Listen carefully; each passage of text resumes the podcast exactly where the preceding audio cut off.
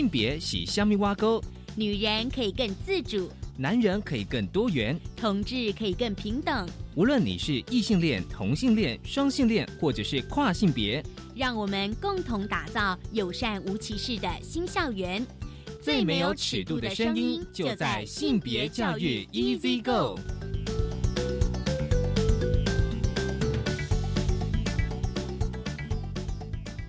Hello，大家午安，欢迎收听教育电台性别平等 Easy Go。大家这礼拜过得好吗？今天节目内容啊，呃，想跟大家来聊聊，就是一个线上的展览哦，这是由台北市的性别平等办公室。他们所办理一个线上的展览哦，当然是跟性别平等有关哦，就是会哭的石头性平日常中的男性心底话。好，这一定是又跟就是跟男性的议题有关哦。稍后呢，我们邀请到了台北市的性别平等办公室的专员郑维军，维军呢跟我们分享这个线上的展览。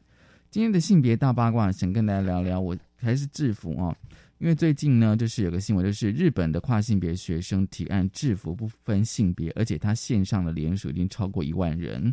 我们先进行性别大八卦。性别大八卦。今天性别大八卦想跟大家分享。就是关于制服的议题哦。其实过去在我们节目谈了非常多关于制服的议题。其实制服议题，但是跟性别议题是非常相关。我们先来看一下日本哦。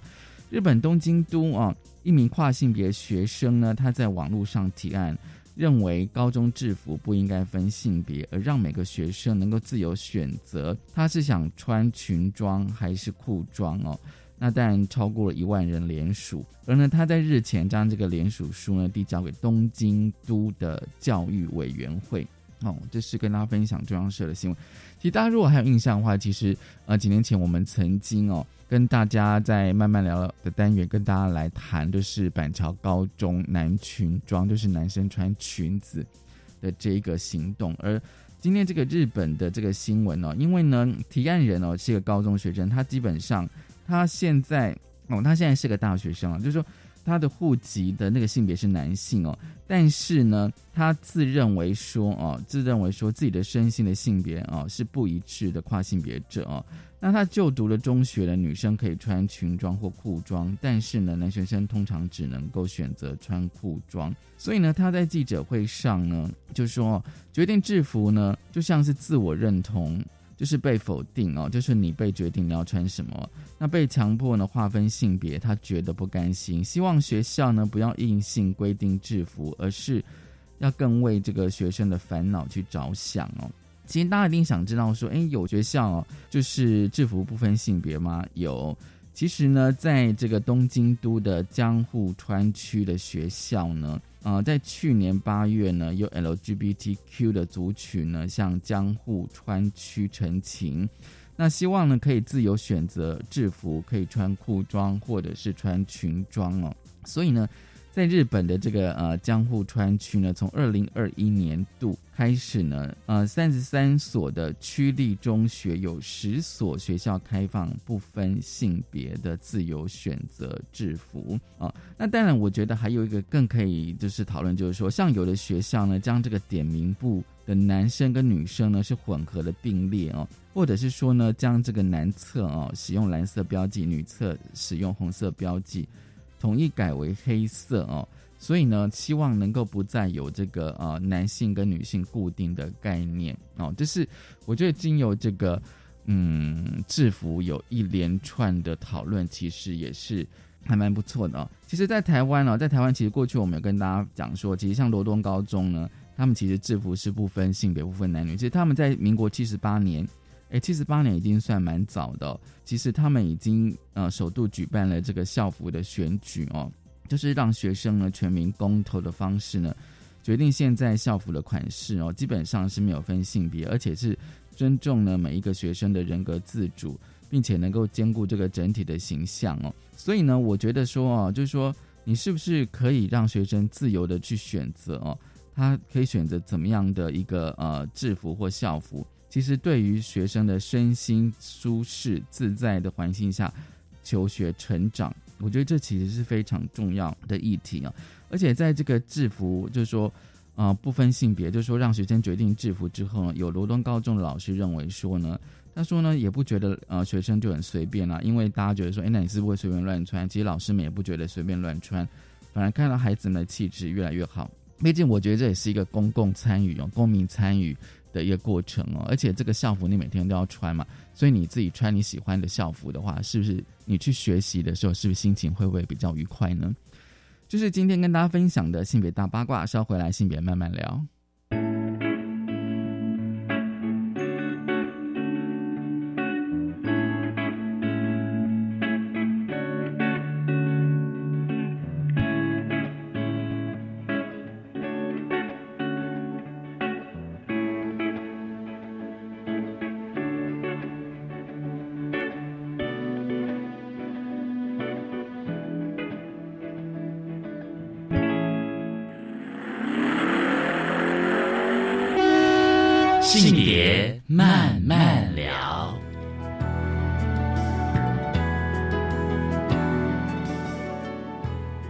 再回到教育电台性别平等一资格，我是温龙。我们今天进单元是性别慢慢聊啊，今天慢慢聊呢，我觉得很特别哦。我相信呢，很多朋友应该有看一些啊，到美术馆或博物馆看展览的。的这种兴趣哦，那但我知道，就是说，因为今年疫情的关系，有很多的展览哦，它不是停办取消，不然就是改为线上的展览。而今天呢，我们想跟大家分享一个非常有趣，而且我觉得非常重要一个线上的展览，它是跟男性的议题有关。其实过去我们在谈性别平等教育的时候，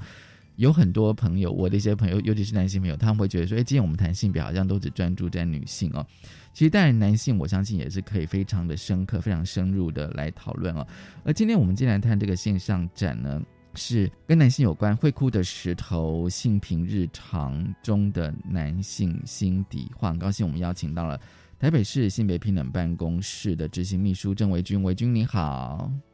哎，文龙你好，各位听众朋友大家好。对，其实维君已经算是我们老朋友哦，因为过去哦，就是他在性平办这样工作，我们通常都觉得性平办台北市性平办真的，我觉得办了非常多的活动，而且我觉得都很重要，你知道吗？所以今天我们想跟维君来谈这个会哭的石头性平日常中的男性心底话哦，我相信有很多的男生哦，他应该有非常深刻的性别经验，我觉得是要被谈出来的，就带在我们身上嘛，对对。真的，真的啊！好，我想问一下维军，就是说这个线上展的缘起跟发想，因为过去我知道，就是我们有时候在办一些一些议题的时候，我觉得通常都会比较着重在女性，而这次为什么会针对男性呢？嗯，好，谢谢文龙哈，这个这个其实是我们台北市性别平等办公室呢，在今年度哈一个比较重要的想要关注的一个议题啦哈，当然就是性别议题的面向有很多嘛，好那。我们其实有几个台北市政府这几，我们一直在想说有没有一个新的，然后与时俱进的议题可以拉进来，哈，比如说我们有一些像是少子高龄化政策啦，哦对，还有性别观点呐，好，还有像是那种女性交织歧视，身心障碍，对对，好的交织歧视，因为 C 多的关系，哈，带进来，我们也希望能够各局处一起来关注，哈，嗯嗯，那还有一个比较重要的就是男性的处境，哈，嗯嗯，那。呃，因为这就像你刚刚提到的，一般我们在谈性别平等的时候，大家会把它跟女权挂钩。哦，对啊，性主义者挂钩，对，就是总是有个女字哈。老实说，性别平等的面向是很、很、很、很多元，因为我们每个人身上都带着一种性别嘛。是，对。那也许是男，也许是女，其他多元性别都有。所以我们在这个生活之中，一定是受到这整个性别文化的制约也好，好限制也好。多多少少在这个角色里面，哈，那呃，我们只是想说，透过这个展览，好，跟大家呃分享分享，好，同时也让我们所陪伴的局处可以了解到说，哎，性别平等的这个业务跟工作，除了我们在呃过去所做的这一些，哦，包括包括促进女权的部分，好，提升这个女性跟男性的这个性别落差以外，哎，有一些男性处境。其实也是很值得关注哈，因为我们这个性别的框架，当然框架到了不会就是只有女性啊，它其实是框架到每一个人，包括你我。所以我们有一个目的是想要透过这个性别议题的带动，来来松动我们的整个性别的结构，哈，把大家这个从性别角色里面可以呃解放出来，这样子。嗯，因为过去我们在台南性议题，但我们会搭配着，因为比如说如果有相关的书籍或电影这样子，那但有时候是老师的现场教学哦，他尤其在比如说如果在高中哦或国中跟高中的一些。呃，男学生可能会遇到的性平的一些议题哦，那我觉得这个线上展哦，会让我觉得呃非常特别的是说，因为的确哦，如果你今天去看我们在讨论一些性别平等的议题哦，性别平等教育题哦，就是说在男性的部分的确是我认为啦偏少，然后再就是说，就像刚维俊你讲，就是说其实即便是谈到男性议题，其实它的涵盖的范围层面其实也非常广的。是这个样子，所以我就觉得说是有必要，所以我就觉得你你们这个线上展，我在想你们要怎么做这个线上展览呢？因为议题这么广，对不对？那你们怎么是取舍呢？呃，是这样子哈，我们今年这个展览哈，就是我们其实也是有这个一起合作的伙伴，我们是透过一个委办单位叫做移动故事屋哈来进行规划哈。那我们当然是一起来想这些主题。那我当时跟大家讲的就是说。呃，因为男男性的这个范围很广哈，所以我举了好几个例子，比如说一个男性他从出生，好，就是他的生命史，他出生，他求学，嗯哼，他去当兵，嗯嗯，他进入职场，他成为一个爸爸，对，或者是他迈向中年，对，这个其实每一个阶段都可以是一个主题，这是一种，好，对，然后再来就是还有一种就是说，呃，我们比较新的这个男性处境，比方说我们这几年。我们比较感受明显的，其实就是像是性别暴力，好，它其实也是一个，也是一个主题，对，就是性别暴力，包括我们看到几个性别统计上面所呈现的，不管是家暴或是性侵害、性骚扰，嗯哼，那这个大家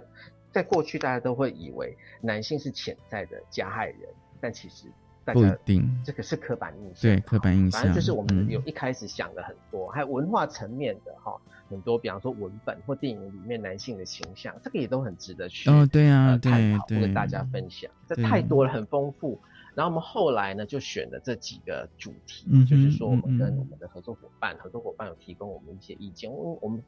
我们还是一个呃初试，就是一个很因为过去很少人做嘛，嗯，所以我们大概就抓了几个。然后我们有一个核心，就是打破性别刻板印象，嗯嗯，这也是我们在。工作就是性别平等办公室的工作里面一个很重要的一个核心，就是我们想要打破性别刻板印象。所以，我们这次有几个展间，它所它虽然有散漫着不同的主题，好，那但是它有一个很重要的核心，就是我们想要打破性别刻板印象。嗯嗯。那我们就先抛出来，因为呃实在是太多东西可以做了。那这个是一个尝试，好，所以我们把它做出来一个样子之后呢，我们其他的局处。它可以按照它的这个业务的内容，他他们将来也可以去关注不同的面向，嗯嗯，呃，比方说职场的，比方说学校的，嗯，好文化的，或者劳动的，好劳劳动的职场嘛，或者是像家庭分工的这一种，是对对，每个人再去局处可以再去就自己的业务范畴里面再去做一些深入的这个探讨，或者是深入的这个议题的。发挥，嗯这个我们就是一个样子先做出来，嗯哼，希望大家可以可以有一些共鸣，然后继续未未来还有好多东西可以做这样子。好，其实你们这些内容哦，你们这个线上展的内容构思，我觉得其实很有意思哦。你第一个主题是当男婴出生时，然后我就想说，是从一个小男婴、小男生出生的时候，他其实就已经开始在接受性别了。对啊，这生理性别一出来，大家你要开始生小孩的人，他的那个期待，比方说，你看一个一个当父为人父母的那个，嗯嗯，因为你生出一个小孩。以我们的文化来说，自然就会给他一个期待，就是啊，这个小孩长大以后如何如何如何。对对。然后我们这些，比方说我们的朋友，我们这些送礼的人开始想说啊，朋友生了小孩，那我们要送什么呢？嗯哼。啊，这个啊是男婴哦，是女婴啊，我们就开始有一些不同的这种这种啊该送什么礼的这些盘算。嗯嗯。所以这个其实是性别关乎到他从一出生，就是大家有各式各样的期待啊想象在这个人的身上这样。对啊，你那个网页上，我觉得就是提到一个颜色哦。其实我一直对颜色有觉得很深刻的一种感觉啦，哦，就是好像我们不管到哪里哦，会用颜色来区分，尤其是当那个空间其实要分男女的时候，哦，大家当然最想到是厕所。那今天我们谈的是男一出生的时候，你要怎么去送那个礼物的时候，就让男生都送蓝色的，女生都送送粉红色的，大家觉得是最安全。是啊，这个这个其实在我们的那个生活的各式各样的角落也。也经常不停的被复制这种刻板印象嘛，哈，就好像女生她一定是粉色，粉色就粉红色，尤其是 Pink Lady，哈，比方说最明年不要要选举的，对，就是每个候选人他选择，他会他会按照自己的性别角色去选择一个呈现的样子，哦，对对，那对不对？好，那我们看到的看板啊什么的，那呃，我觉得这个很有趣啦，哈，因为我们在做这个展览的过程当中。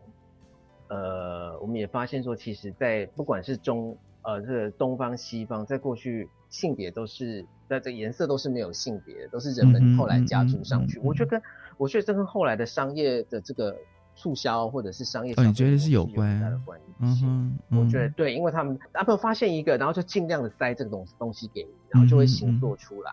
好，如果是粉红色的话，我们看文献，大部分都是，比方说法国是因为路易十四喜欢它，然后上流社会那。逐渐，它从男生的颜色变成，哎，比方说贵族，那贵族又侍女又特别喜欢，嗯哼，而美国就是艾森豪夫人特别喜欢，那中国就是因为跟胭胭脂粉红嘛，胭脂红粉，对，大家都会套上关系，嗯嗯，每个国家的那个每个国家的这种把颜色标示上性别的脉络可能不太一样，嗯嗯嗯，后来再经过这种全球性消费商业的。呃，文化模式，我看大概都是这个样。哎，我这里好想要分享一个东西。嗯，分享。最近就是我们我们以为美国就好像，就其实美国它其实也有很很严重的这个性别的文化。我最近在看有一个叫王欧行写的书，叫《此生你我皆短暂灿烂》。他这是一个同志作家，他是一个越南移民。他这个家庭，他妈妈跟他的这个外婆一起从越越战之后就移民到美国。嗯。我就算算他的年龄，他在他小时候十他十几岁的时候，他妈妈送给了他一部脚踏车。这部脚踏车是粉红色的，竟然邻居把那个粉红色的脚踏车的漆刮掉了。然后他因为他妈妈是做美甲的，后来就是这样子很心酸的，再透过美甲的那个指甲油漆，再把粉红色的油漆补回去。哇！我看到这一段，因为我们那个时候刚好在。在在这个线上展刚上路的时候，是十月中旬。是，那我大概是十月中旬看到这一段，我心里大为震撼。我想说，哇塞，就是就是绝对是印证了颜色，对，就是我我我我我我很震撼。我想说，哇天哪，就是这种颜色，然后后来性别刻板印象，然后导致性别霸凌，然后嗯嗯这个这个这个连在一起，这个这是一个很顽强的一个结构在这里。其实我在想，就是他妈妈送他那个粉红色脚踏车，也许一开始并没有想到呃颜色，没有啊，他们就觉得说反正就是一辆脚踏车，然后小朋友可能会喜欢。对，没有，他被小朋友嘲笑，嘲笑小朋友把他没有，我是说可能他的小孩，他的小就作者啦，对。那他的邻居也许觉得男生不太适合粉红，可是我觉得他邻居也太主动了吧，把他那个气刮掉。小男孩啊，那小男孩其实我们在讲说校园里头的很多霸，对对对对对，校园的这个歧视嘛，性或者是霸凌，其实都是小孩无意中，然后他们这个他们这种意识的养成，其实也是文化在背后把它推波助澜。其实你刚刚讲的这个例子啊，哦，待会我们要讲那个男性受到暴力的那个单元哦，我觉得其实大家也许会觉得说，哎，因为其实，在我们有时候在谈那个男性研究，有一个论述就是说，其实男性也可能在这个整个的性别体制架构，他可能也是个受害者。可是大家可能都会讲说，那个跟什么什么性暴力、性侵是有关。可是我觉得你刚刚讲的这个例子，粉红色脚踏车本身，我觉得对这个男生来讲，我就觉得它本身也是一种暴力，你知道吗？对对对对对，就是说这种可能跟性别特质，或者是跟呃颜色啊，然后你这个网站上还有那个玩具哦，对，因为这个小说非常丰富啊，我来讲一下好了。此生你我皆短暂灿烂，这是时报出版社出版的，他真的意象很丰富，因为他又是移民，然后他是一个同志。他从小就被骂玻璃，哎，我们社会已经很久，我们台湾 我们已经很久没有听到玻璃的这个感觉，好像是八零年代的用词。对。对，所以你看，就是它很丰富哈，那所以这个歧视真的是呃无所不在啦，就是对，在太平洋的两端，我们其实或者是这整个世界的各个地方，其实都会有这种性别歧视。在这个星球，我每次都讲说，在这个星球，我们都都会发生，我们充满了性别刻板印象这样。然后你这个第二单元是叫有毒的阳刚特质，呃，还好，因为如果说有长期在收听我们节目的朋友们、老师们哦，但有毒阳刚特质，因为我们过去节目有跟大家聊过什么叫有毒的阳刚特质。那你第二个单元就是对，就是有毒阳刚特质哦，就发现说，哎，那个有毒阳刚特质为什么要选这个单元呢？哦，制作这个单元了，对，它其实里面讲到是说，因为这个阳刚特质的这阳刚特质也是一种形塑，我们要讲的是说，当你被阳刚特质所制约之后，那你其实对。其实对男人自己本身并不好，哎，就是他有很多必须要承受的，对对啊，所以他其实导致，其实这个这个是环环相扣的，就是说他这个阳刚特质在他身上的必须展现，好，那他所这个他必须隐忍，好，就男儿当自强，好，好，当男人恋爱时，他必须要展现的一种威猛，嗯嗯嗯，这很多都太多了，而且我们不停的在行作，我们透过四面八方各式各样的这种。文本啊，生活上的话啦，不停的在形塑我们这种阳刚特质，所以男人他很难展现出他脆弱的一面。那有的时候他呃，这个吞润就是隐忍是隐忍对一种，嗯哼，隐忍是一种，嗯哼。那那老实说，走上极端的也是大有人在啊，因为他承你你不是每个人都可以有这么大的承担能力啊，嗯，就大家每个人都是有他的差异性，可是我们我们的社会好像很难。去去包容这种不同的差异性，就是不是那么阳刚的。我们可就好像是这好像是一个竞赛哈。我突然想起，突然想起有游戏，这就是好像一个竞赛，就是你你你出你这个阳刚特质，你就可以禁止，嗯，然后你没有的话，你可能要在原地这样。嗯，对。那我觉得这个对，然后这个我们我们大概有几种类型，然后比方说它可能是主要的这个家计。家计负责人，然后天生就注定了这个男性他是一个家计负责人。老实说，这个会带给很多男性很大的压力，就是他是经济的主要的支柱提供者。嗯，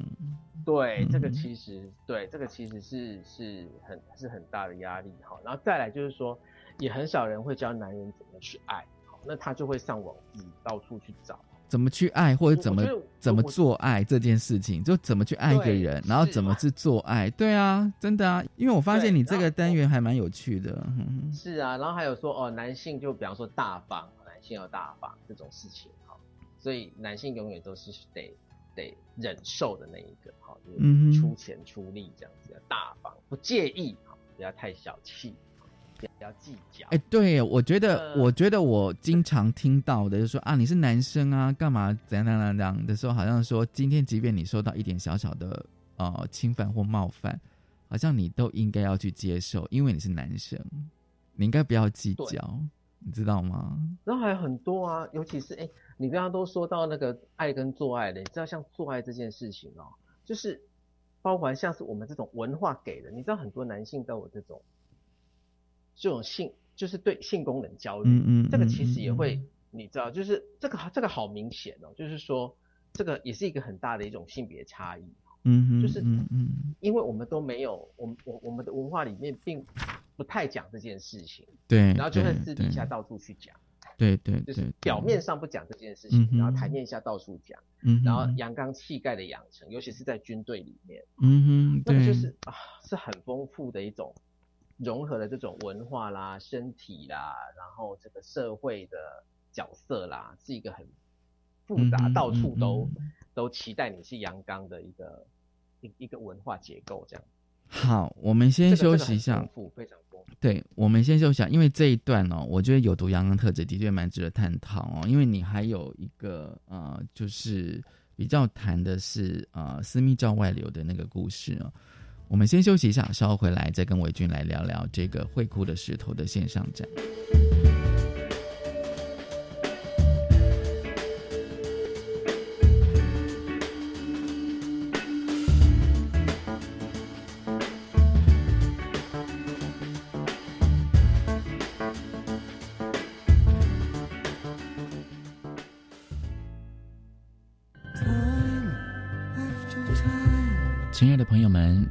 到的是爵士女歌手卡珊卓·威尔森翻唱自 Cindy Louper 的《Time After Time》。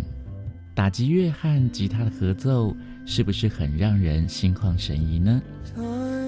我是白天，欢迎每周五晚上十一点准时收听教育电台爵士午夜场，让您爱上爵士乐的一百种风情。由国教署主办的高级中等学校英文单字比赛计划，预计在一百一十一年三月五号要举行区域决赛。这次题型取消原先的看音选中与看中选音，调整为听音拼写和词汇题。词汇题的题型我们可以参考酷音平台智慧专区。我们现在就进入平台练习专区内的题目，加深单字印象，做好万全的准备。好哦。以上广告由教育部提供。哎，我家儿子最近怪怪的，怕他交了坏朋友一起吸毒怎么办？注意孩子是不是出现作息改变、过分要求隐私、发现疑似吸食器具、花费变大、自言自语或做出无意义的动作，仔细观察就能及早发现，帮助他们戒除毒瘾。提醒您，协助身边接触毒品的亲友，拨打戒毒成功专线零八零零七七零八八五零八零零，请请你帮帮我。台北市政府卫生局、台北市立联合医院关心您。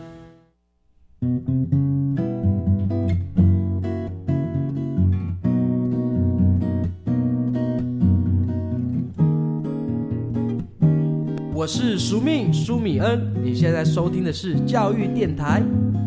我，朋友们，就爱教育电台。耶。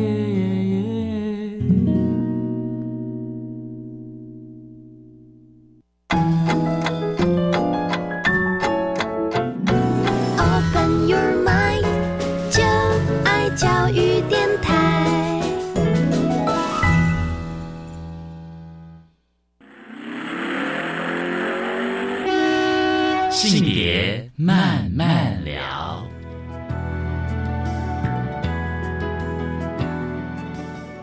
欢迎再回到教育电台性别平等。一这个我是问了，我们现在进单元是性别慢慢聊哦。今天慢慢聊跟大家聊的是台北市性别平等办公室，他们就是最近有一个线上展哦，跟与男性有关的会哭的石头性平日常中的男性心底话。很高兴我们邀请到了执行秘书。郑维军，维军来跟我们分享这个线上讲的内容哦。其实我们已经谈到了，就是第二个单元是有毒的阳刚特质哦。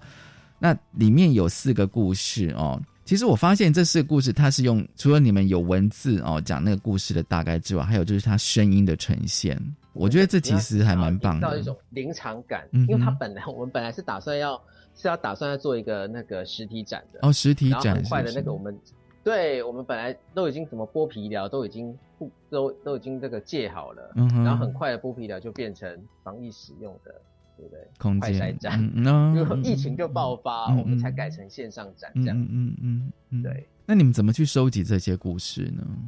我们主要还是来自两个团体的哈，也非常感谢他们。一个是那个男性协会，哈，嗯哼，那男性协会这很有趣哦，因为这个成立的时间没有很长，哈，那当然也就是说，呃，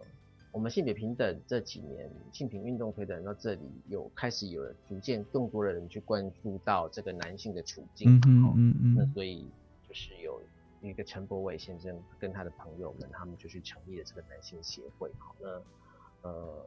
他们主要还是有一些这个，假如说性别暴力的受害男性会去打电话去咨询什么的，所以他们有一些，他们有一些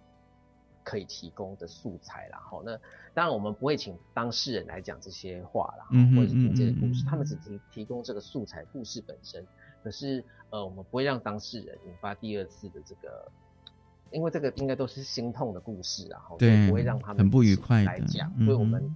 就是这个有有请请其他人来来配音了，嗯嗯嗯。呃，另外还有一一些素材是来自于那个同志咨询热线，嗯嗯嗯，好，那他们也是有有提供一些故事，然后我们不同生命故事的呈现，然后来看不同的男性的处境，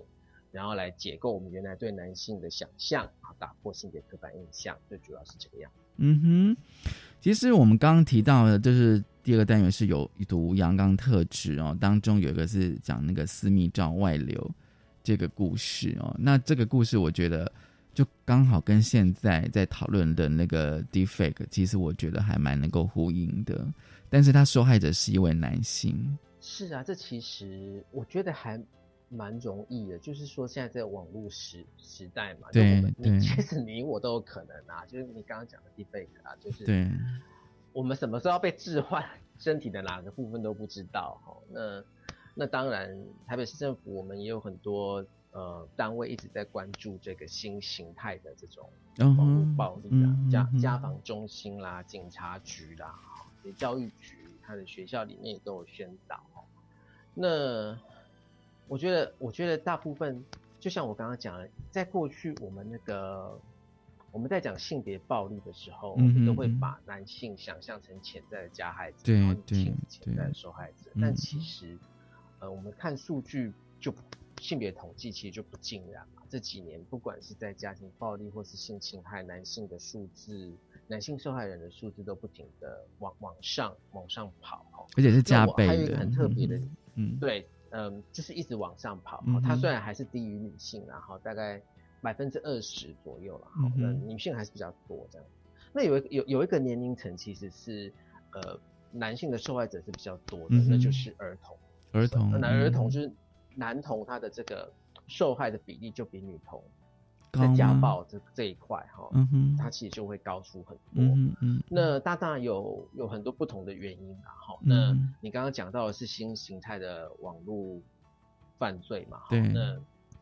我觉得这个是现在政府也都在想办法嘛，哈，就是说希望能够找到一个可以克制，因为我们的技术不停的在，在这个技术真的。日新月异，就是它它这个变化的很快了哈。但是我觉得我们还是要有一种，就是除了自我警觉之后，我们还是要呼吁，就是大家能够不要去使用，就是这个这个不管是基于哪一种心理状态，或者是你知道现在夸张到什么地步，就是你你有时候我们现在有接到一个我们的这个在讨论一个性平会案子，就是你即便是以什么苹果。然后架上蓝牙，你莫名其妙走在路上，你都会接到一张这个漏有生殖器的哦，AirDrop 那个功能吗？哎，对对对对对，没错，它就会跑进来。嗯，然后有时候这个犯罪人呢，他也是跨国的。其实你你有时候发照片的地方，你知道现在网网网络无远弗届嘛，哈。嗯嗯嗯。那所以大家就是要很清楚，我们虽然所身处的这个世界是什么样的一个世界，哈，那就是。然后呢，要要能够理解现在的这个性别暴力的各不同的形态，所以我们也是透过教育啊，透过不停的跟民民众宣导啊，就是说你可以尽量避免把照片随便的在。不过我觉得这也很难。我现在 看到发现，我觉得现在大家好像都很喜欢分享，知道吗？就是不是曾几何时，我们的社会变成一个很喜欢分享的这个可是社会，就是大家好喜欢分享。可是对。就会被就是这个，我不是说这样不好，而是说这个也是一种一种。你觉得集体集体社会文化的一些一些转变？你看我我那我们小时候没有这么多分享的工具跟。我跟你讲，我觉得以我觉得在没有网络时代的分享，通常都是透过就是我打电话给你嘛，哦，那不然就说我们就真的是见面再聊那一种的，有没有？就只能这样的，就是就。对对，可是分享顶多也就是我们可能是一对一，或者是我们的几个朋友哦，但就没办法再往外扩散，除非除非真的是一圈又一圈。可是可是网络的话，它可以及时同时散布了，也许几百个人、几千人、上万人这样同时可以收到一则讯息，这样子。对，他就一个手指，他就可以分享给上万人，这样对不对？这很可怕。然后我觉得是这样子的，就是我们在谈这些性别暴力的时候，我我们其实有一个把它放在这个男性处境的展览里面，我们其实想要讲一件事啦，就是在过去男性的这个教养过程当中，因为男人当自强嘛，所以他不太会想要去寻求协助。对，那我们把它，我们把这些故事说出来，我们只是。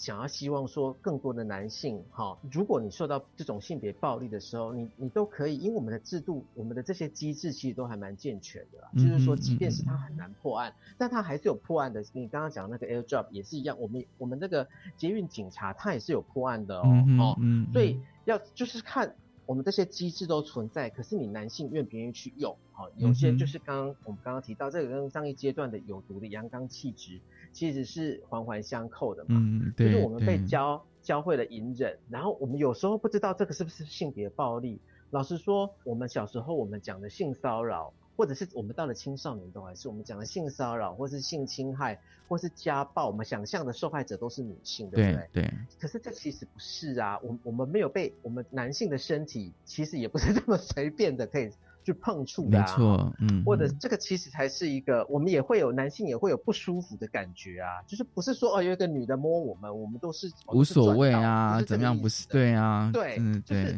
通常我们都会说什么啊？你怎么还会去说那个是性骚扰？你明明就是赚到啊，嗯嗯，对不对？其实我们这种身体的界限，其实男性他也会想要保有啊，或者是他也会有不舒服的感觉，嗯那他也可很容易是受害者。那不管是我刚刚讲的嘛，就是比方说像男童男，我们上次最近不是有个新闻嘛，就是好像法国的，好像是天主教哦，那个。那受害者都是男童啊，就非常的多，所以这其实男童他其实是一个弱势的小孩嘛，我们就说儿少特别，我们有一儿儿少的相关的法规在处理，就是他他其实是在这个我们主流的这个性别文化里面，他也是一个弱势的角色。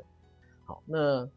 这个都都说明了一件事情，就是说，其实男性呢也会是受害者，所以男性你受害的时候，你也应该要出来。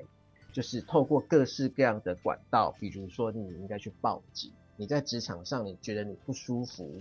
然后你一再的制止对方开你玩笑，嗯嗯嗯，别人置之不理，你就应该告诉你的雇主，循现在性别工作平等法的方式去跟雇主通报。而学校也是一样，对学校，我觉得学校也是蛮重要的。而且就是说，你们这个线上展也提供了一个就是国中的噩梦的那个故事哦，就是他的国中老师性侵他这样子。对，其实跟那个故事里面，我相信应该很多人都会有疑问啦，因为它不只是一次哦。这个在台湾的新闻事件里面，我们也有很多很熟悉的。场景会出现，嗯嗯嗯。那当然，如果老师是狼师的话，我们当然学校里面会有一个机制，你可以自己的老师，如果是狼师，你可以去告诉其他的这个辅导室，家长也可以嘛，哈，其他的老师也可以，因为学校有通报的责任嘛，二十四小时之内对就要完成通报，对对。那我觉得现在的小朋友这种意识已经相对比较高了，嗯嗯。那比方说是现在的。已经成人了，就我们有性别平等教育法之后，我觉得很多其实通报的系统也也比较完备。反倒是我觉得我们这种迈入成年之后的，然后有这种加诸社会角色在身上的这一种，他们真的好像会比较难愿意去求助。哦，对，那嗯呃，我们只是原因是说这种不愿意求助的这种。所以我们才说它是会哭的石头。我们这个线上展，我们的我我们可以刚强，可是也可以哭泣。好，就是 当我们真的没有办法承担的时候，好，或者是我们也有我们自己的身体自主性啊，身体自主性不是只有在女性的这个部分哈，那都可以透过不同的管道，官方的。那你如果觉得官方的你有距离感，比方说警察局、家访中心，这你有距离感，我们就尽量希望说我们的同仁。是普通人可以不要让，但是有人他就是对政府哈官衙他会觉得有距离感，那也没有关系。就跟我刚刚提到的，比方说男性协会，他也可以接受咨询。嗯那我们这个台北市政府的社会局还有一个城南旧市新驿站，就是男性服务中心，嗯嗯，他也可以接受咨询。嗯嗯，就说如果官方的你就有距离感，你就去民间的说一说，或者是你找朋友找其他人说一说，我觉得都很好。就是你说一说，他们就会给你不同的意见。但是你最重要的是，你得说，把你这个苦闷或不舒服说出来。我其实有时候，其实我看这个线上展的一些故事里面哦，我其实有时候有非常大的深刻感受，就是说，我觉得多数的男生可能想说，但是第一个他不知道找谁说，然后第二个就是说，他说了之后啊，会不会觉得有些人觉得说，啊，这没什么大不了的。你为什么要这么大的反应？对，就是就是我刚刚提到的嘛。你跟同才讲说啊，怎么样不舒服，人家会说你其实是赚到。然后再对，就是说，然后你看，像像我看那个国中的噩梦那个故事啊，我觉得如果当一个国中生他被他老师性侵的时候，其实有时候我也在想说，如果我遇到这种事情的时候，我第一件事情到底要做什么？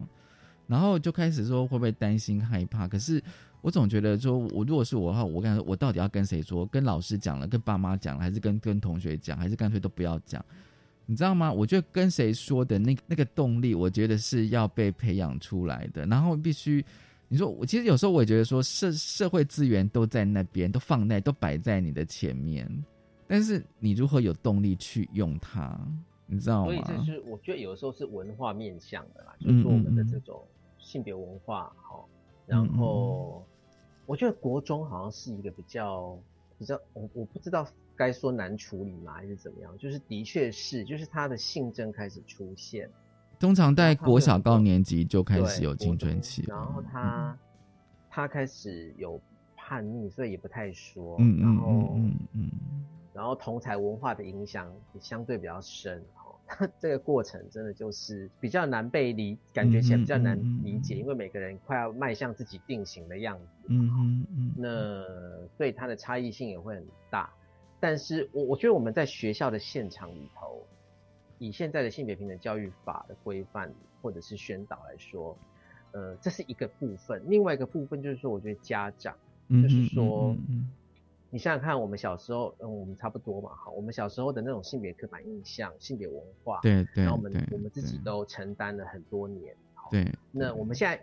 像我们这一代人，现在都是为人父母嘛，嗯哼。我觉得其实我们也要呼吁说，这个父母，我们对于那种教养过程当中的这个性别框架，嗯嗯，我觉得我们这一代人应该要逐步的把它拿掉。我觉得有一些进步，就是说我们比照我们过去十年前、二十年前，这个社会是慢慢往前推动。嗯，对，当然了，那我觉得有一些进，对，有一些进展。那有些进展很快，有一些进展很慢，这样。嗯嗯嗯。那我觉得在性别暴力的这个部分，我们要零容忍。就是说，不可以让它发生。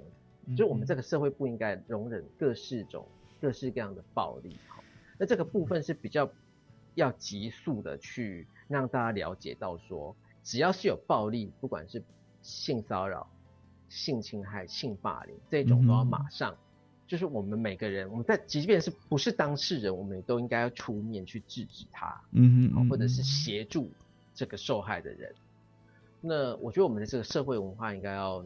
要要赶快养养成起来。我觉得我我觉得是有，好，所以我们看到有陆陆续续有人会说，哎呀，你看怎么男性受暴变增加，就开始担心怎么样？那我们在性别统计的另外一个观点来看，说有更多的男性愿意把这个受害的过程说出来，对对，或者是心里的不舒服说出来，对对，我觉得这也不是一件太坏的事情。对啊，就把这个问题给呈现出来啊。对，就是说有这么多男性愿意出来讲述他，嗯嗯嗯，他这个他性别受暴经验。嗯嗯，我我刚刚翻了一下，我们现在台北市家男性家庭家暴受害者以去年来说是百分之三十六，其实是不低哦。嗯嗯嗯，至少是高于我原来的想象。然后男性的性侵害被害人台北市来说，哈是十八点四三，嗯那将近百分之二十。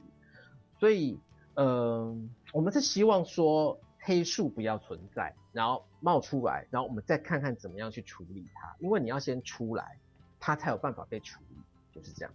其实我觉得，像像我们今年都一直在推，就是提供一个概念啦，就是男性也是会性暴力、性别暴力的受害者。过去的我们一些性别论述是要稍微修正哦，去调整一下啊，然后不要再有那种就是。我觉得有时候是无意识的偏见吧，就是说你觉得好像，因为我们既对于所谓的男性跟女性的性别角色都已经有非常强大的那些刻板印象，所以当你受到不不不同的对待的时候，觉得你就会用那种刻板印象对待那个人，尤尤其是在男生的身上哦，当你受到了侵犯，没有人好像会相信你讲的话，或者说觉得就算是觉得你有，觉得好像你也应该就觉得。因为你是男生，所以你要接受，所以你可以接受。对对对对，就是这样子。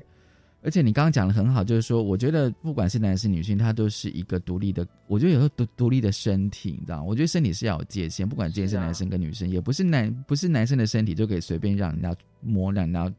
触碰这样子。其实我觉得这观点很重要。是不是经常也会这样摸？就是男性的这个文化里面会经常在那边哦，会啊，会啊，会啊，会啊，就觉得说男生好像被摸，或者说摸来摸去的，对对，好像是 OK 的这样子哦。就老师会叫我们说，男生不能去掀女孩子的裙子，对，可是老师不会叫我们说，男生不能去摸其他人的，或者是说你不能乱脱其他男生的裤子之类的。我们这个时代，但我不知道现在是不是？我觉得现在的老师，我觉得现在老师应该比较有意识了。对，因为因为法律的这个整个调整，我觉得应该就是会比较容忍。但因为我们是带着这种经验，好，现在带着这种经验往这个人生。不停的岁数年长嘛，那我们为人父为人就是更更高的这个长辈，其实有时候长辈会带着他小他小时候的经验，然后来看这个世界，其实这也蛮危险。所以要要 去改观你过去的生命，就要要去检视，要去检视，很重要，要去检视你过去的生命经验有哪些是错误的，或者有哪些是不足的，必须要导正。而且本来社会是往前进，就是说你既然知道你的那个。iPhone 的手机要每年都要去 update 去更新的话，你大脑的东西是不是要跟着 update 去更新？我觉得好像这个应该是要同步进行的这样子。嗯，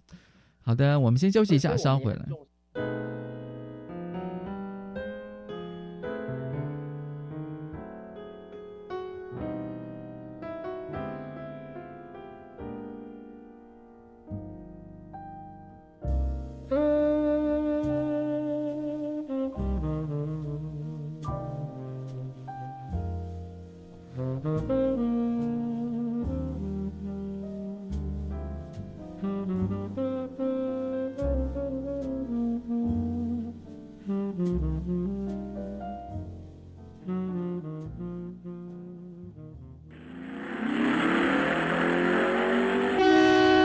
性别慢慢聊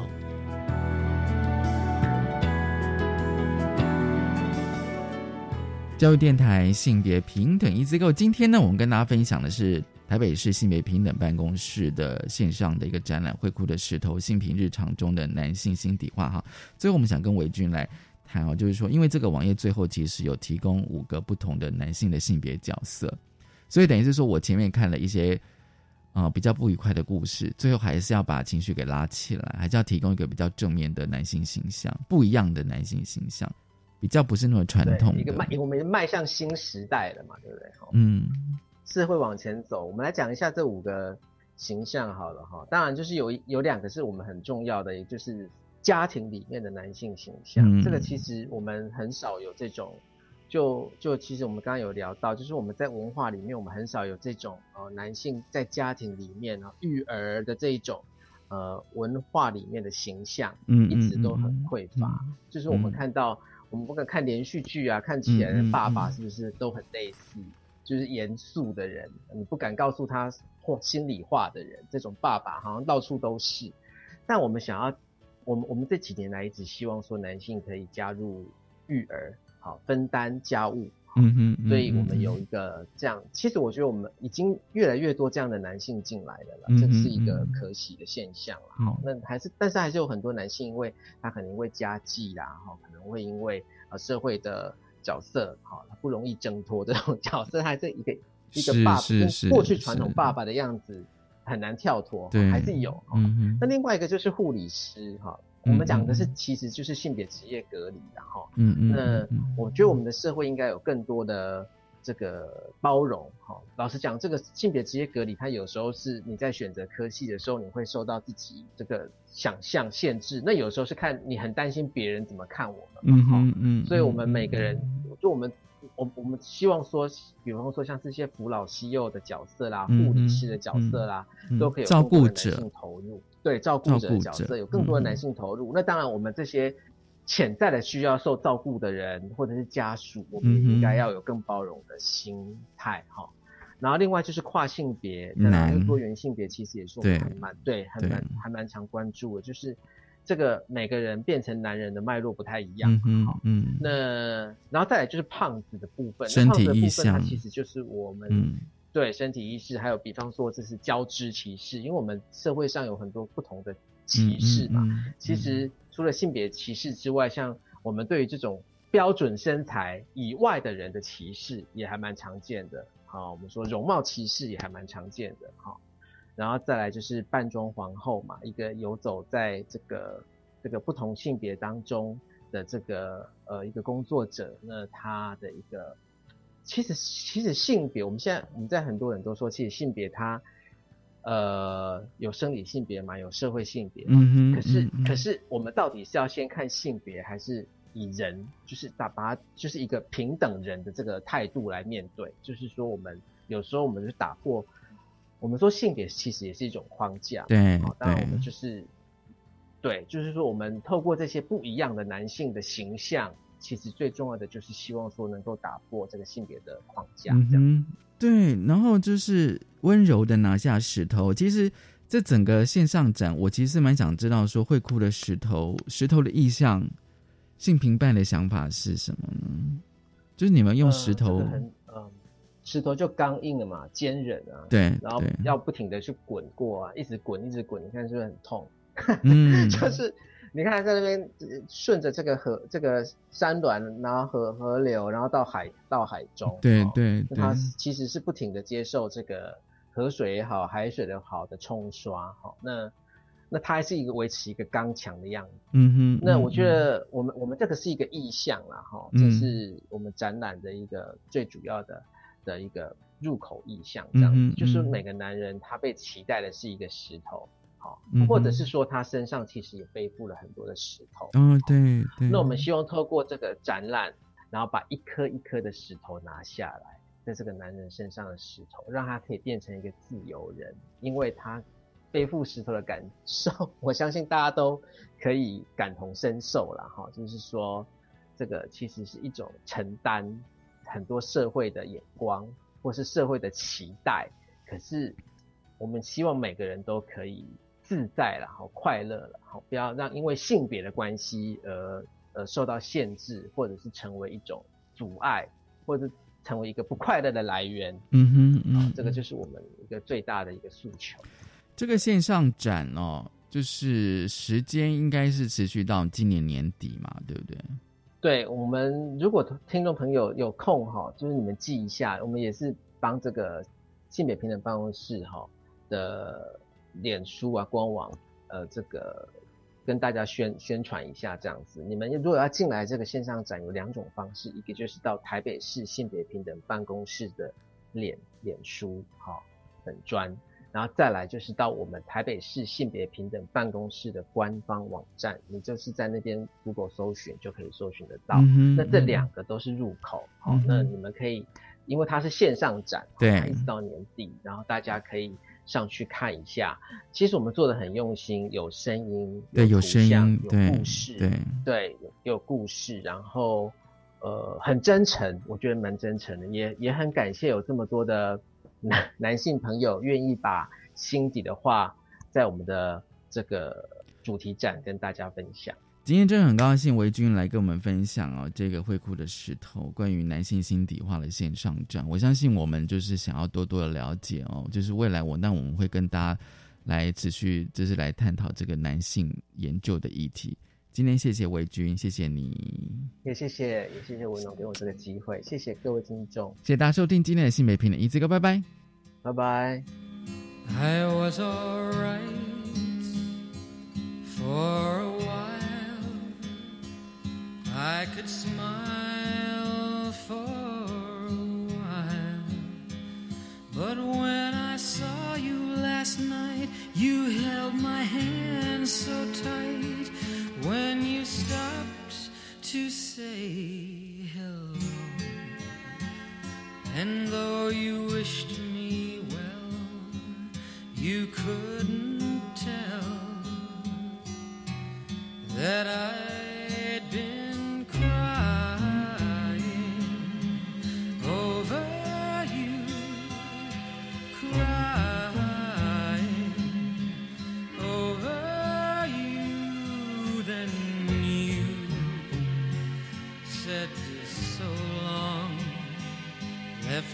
stand.